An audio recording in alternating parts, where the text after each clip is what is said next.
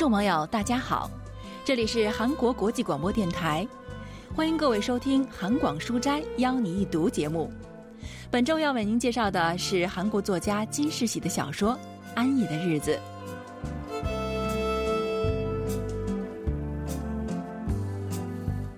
金世喜的小说《安逸的日子》发表于二零一七年，主人公金珍在一家小型广告公司找到了一份工作。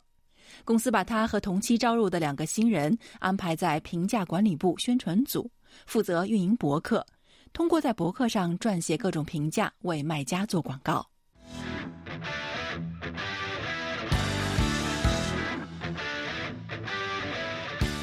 每天都有开不完的会，其中最重要的就是确定主题的会议。每开设一个新的博客，都会举行主题会议，组员们围坐在会议桌前。组长环顾着前辈们说：“嗯，这次该塑造个什么样的人物呢？”一位前辈给在座的每个人都发了一张资料。热爱极限运动的三十五岁李毅男，在这个大框架下面是他罗列的这一假想人物的生活方式和感兴趣的事项。他说，这个人物的原型是自己熟识的一个朋友。这位朋友每天上班前都会到汉江边骑自行车。周末去攀岩，夏天喜欢冲浪，这样的人物喜欢访问的网络社区、常看的综艺节目是什么呢？组长不断的强调要发挥想象力，网民们不是傻瓜，在博客上直来直去发硬广告是无法生存下去的，一眼就能看出是广告的评价不再行得通，所以要抛弃那种机械性的文字，发挥想象力。就好像真实存在的人物一样，发出可信的声音。N 门户网对每个博客都进行了等级评定，达到一定分数成为最佳博客以后，才会在检索结果的前几名出现。那时就可以投入广告了。这是一个需要相当长时间和努力的过程。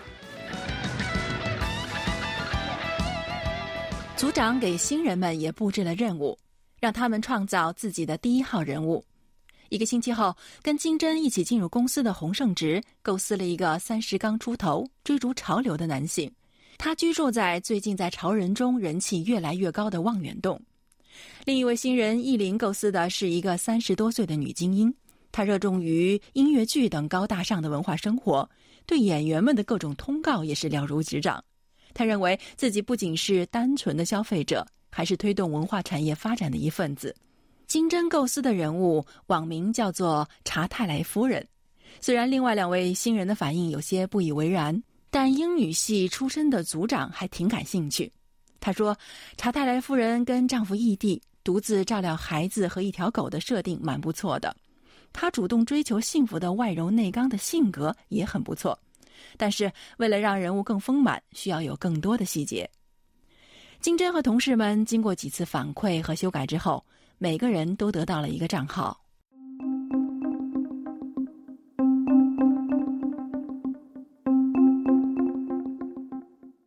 那天下午，我就像所有刚刚开始使用博客的人们一样，上传了一篇简短而有诚意的自我介绍，开通了查泰莱夫人的博客。我们很快也开始了写评价的工作，其中占比最多的就是餐饮店。店家把店铺菜单和美食照片发来以后，我们就会将这些资料进行重新组合，写出好像亲自去品尝过一样的评价。广告主希望加入的句子也会在其中自然而然地提及。我觉得写这类评价的时候，最重要的就是细节，具体详细的描述才会有生动感，就好像亲自品尝过、亲自用过一样。如果卖家发来的资料不是很令人满意，我还会发邮件给他们，请他们追加相关的材料。虽然看起来公司里似乎没有人这么做，但我并不在意，因为我想做得更好。有时候也会有疑问：这么做真的可以吗？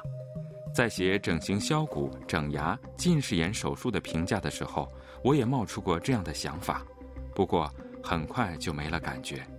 我了解到自己以前在购物之前搜索各种博客参考的那些内容，也大部分都是通过专门机构创作出来的。一般人的博客出现在搜索结果的前几名几乎是不可能的。越是美食店、医院等经常被检索的关键词，越是这样。市场本来是因为很多人搜索和参与才形成的，但是，一旦形成，人们需要的真正的信息便被排挤到无法接触到的地方。这就是经济啊！我就像目睹了这世界的真理一样，带着一些敬意和无奈，点了点头。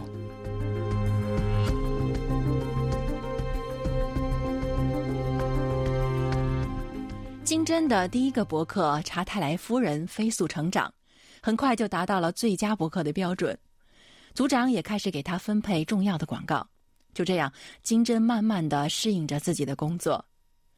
文学评论家全少英介绍说：“중에서경진의직업은블로그마케터입니다特정제품의광고를小说主人公金针是一位博客营销员，他的工作就是把一些商家的广告用评价的形式上传在博客里。公司甚至会让职员创造出根本不存在的人物，利用假想人物发声来为商家做广告， 就好像作家在文学作品中塑造人物和他的背景一样，这不能不让人感到陌生和惊讶。在阅读有关商品的评论时，当然也会有人怀疑它的真实性，但很少有人会想到，写评价的竟然是现实中并不存在的假想人物。这些暗藏着的阴暗秘密，向现代社会发出了警告信息。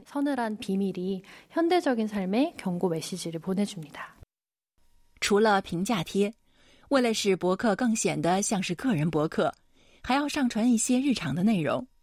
职员们不仅把自己家人、亲戚的照片，甚至他们的宠物的照片也都利用了起来。金珍有个表姐，家里有小孩，还养着一只大型的宠物狗。她给了金珍很多的帮助，她发给金珍孩子的侧脸照、背影照，还有宠物狗的照片，使得博客看起来非常生动，也很可信。当然，表姐连做梦都不会想到，自己是在给查泰莱夫人的人生提供资料。在博客里，查泰莱夫人为孩子选择了从出生六个月起就可以使用的三阶段同床。星期六的晚上，还会用从日本进口的宠物狗浴液给狗洗澡。这种浴液被誉为“宠物浴液”的香奈儿。回想起来，二十多岁的时候，真的是人生中最富有热情的时期。我在查泰莱夫人身上投入了全部精力。虽然现在看起来，如果再多花些时间在上面，还会有更完美的结果。不仅如此，为了维持博客关注者的数量。还要到关注者的博客去点赞留言，而即使是业内人士也无法做到火眼金睛，于是常常会出现幽灵博客之间互相关注、互相留言、相互问候的令人哭笑不得的温情场面。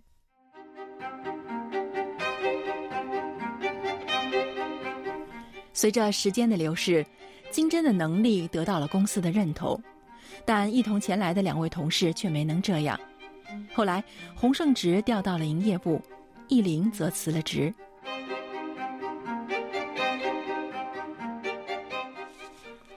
但是突然有一天，不知为什么，查泰莱夫人的博客被归类到劣质博客中，业界把这种情况称为被枪击中了。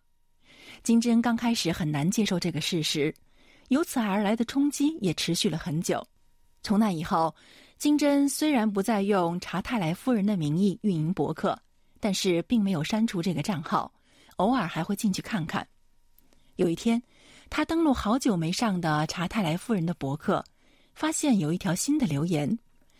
写留言的是一位博客的关注者，他说自己是 B 企业喷雾杀菌剂的小松软的受害者，他有两个孩子，因为小松软，他失去了刚出生的婴儿。另一个五岁的孩子肺部受损，不得不一辈子带着呼吸器生活。我是看了查泰莱夫人的博客才开始用这种杀菌剂的。我看您说每天都在使用，希望您能安然无恙。如果您也遇到了类似的问题，可以跟这里联系。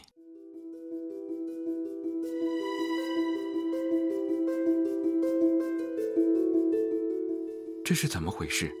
我点开他发来的链接。马上就看到了一则新闻，首先映入眼帘的是很大幅的照片，一个小男孩怀抱着一个火箭模样的氧气筒，坐在轮椅上。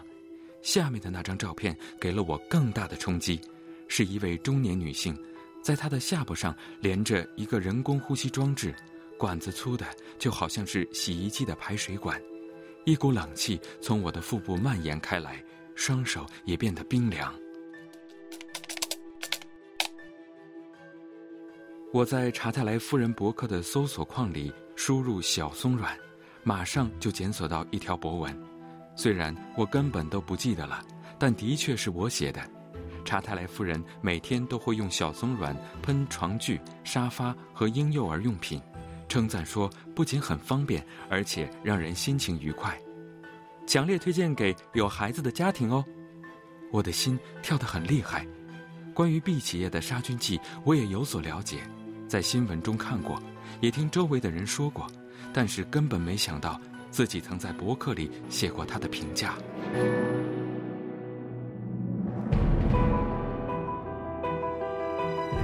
连自己都记不得的商品使用评价，却给他人带来了致命的影响。那人要是来找我该怎么办？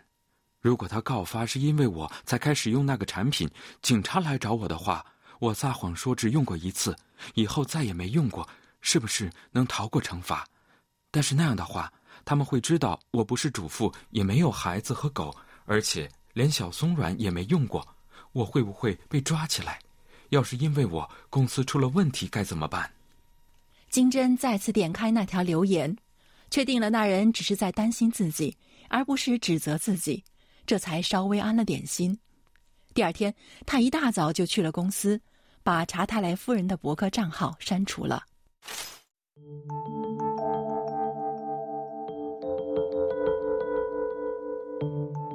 就这样，查泰莱夫人这个账号消失在数据的深海里，在博客上留言的那个女子也再也联系不到我了。金针又开始运营其他的博客，但偶尔会有从前没有过的想法在脑海里一闪而过。但是，即使回到从前那个时候，我也是同样会非常认真的写小松软的评价的。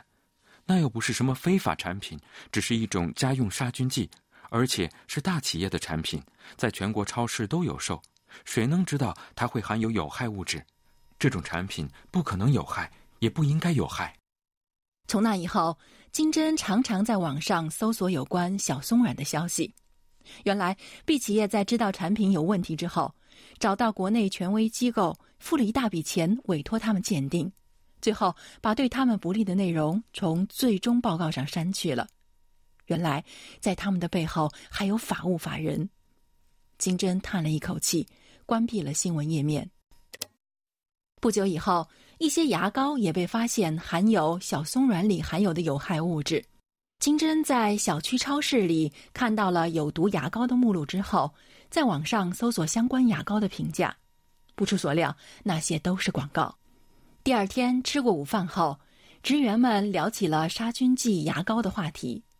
中秋节收到的礼物，中就有这种牙膏，也不知道能不能退款。没事儿一直用到现在，不也没死吗？组长，您说是不是？要是继续用下去，谁知道会发生什么事儿？即使牙龈出了问题，人们也不会往牙膏里有毒上去想啊。小松软不是也经过很长时间才发现问题在哪里吗？看来组长跟其他职员不一样，他似乎觉得这是个严重的问题。那天下午，金针在走廊里遇到了组长。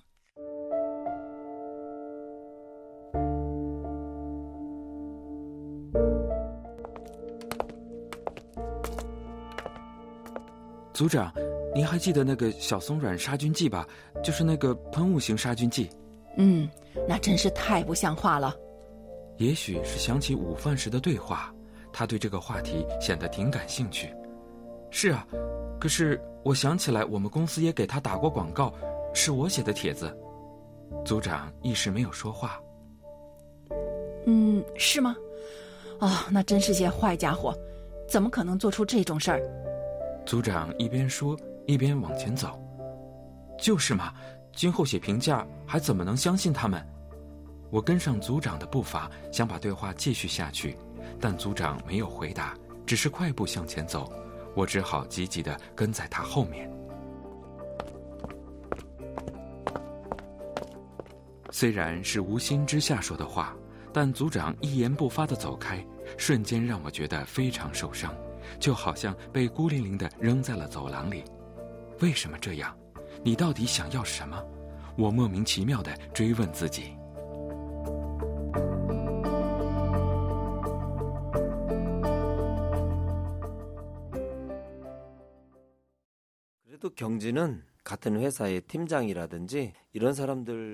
尽管如此，金真跟公司的组长和职员们不一样。他想知道自身是否对那些杜撰出来的商品评论负有责任。采用这种方式给商家做广告是否合理？这是一种道德方面的省察。大部分的现代人都会很容易的将由于自己的职业无奈的做出一些事合理化，但实际上有很多事情是无法那样合理化的。比如说，律师为了挣钱攻击无罪的人，让他们在审判中败诉，借此来获得报酬。这个时候，他很可能说：“我的职业就是这样，没有别的办法。”很快将自己的行为合理化。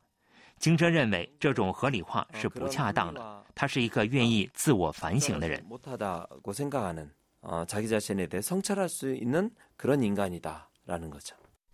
过了没多久，恩门户网发布消息说，为了净化网络空间，将大力改变搜索的规则。从那以后，最佳博客的内容不再出现在检索列表的上端。以运营博客为唯一收入来源的小公司们束手无策，纷纷倒闭了。最后，金针也失去了工作。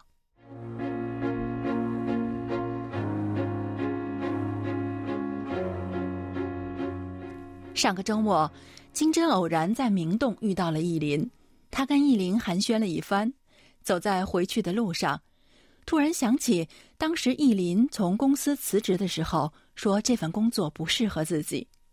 当时金针心里有些不屑的想：“恐怕不是不适合，是没有能力吧。”想到这里，金针想回去追上意林，对他说：“那时候我不知道，其实我也不太适合那种工作。”但意林早已消失在人流中。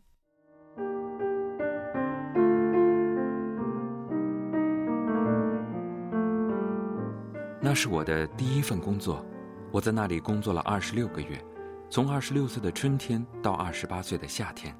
我现在还记得办公室里干燥的空气和那些白色的办公桌，但是我从来都不会对别人说自己在那里工作过。偶尔谈到有关第一个职场的事情，我就会用一个小广告公司简单的带过。不仅如此，从那以后，我再也无法翻开查泰莱夫人的情人，虽然它就在我的书架上。我也不会在任何地方说起自己喜欢过《查泰莱夫人的情人》这本书，我变成了这样的人。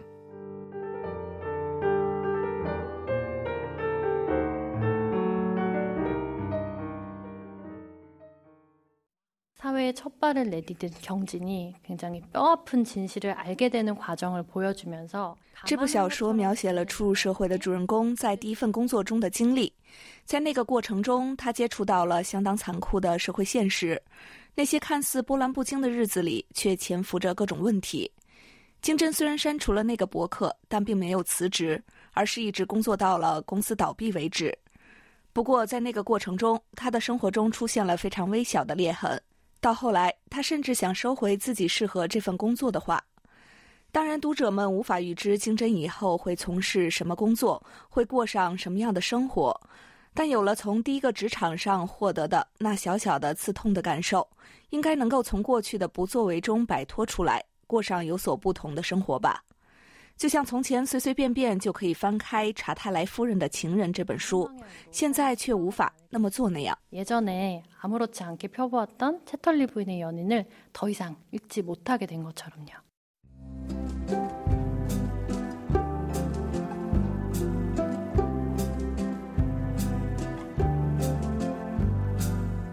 听众朋友，我们在今天的韩广书斋邀你一读节目当中。 为您介绍了金世喜的小说《安逸的日子》，希望您能喜欢。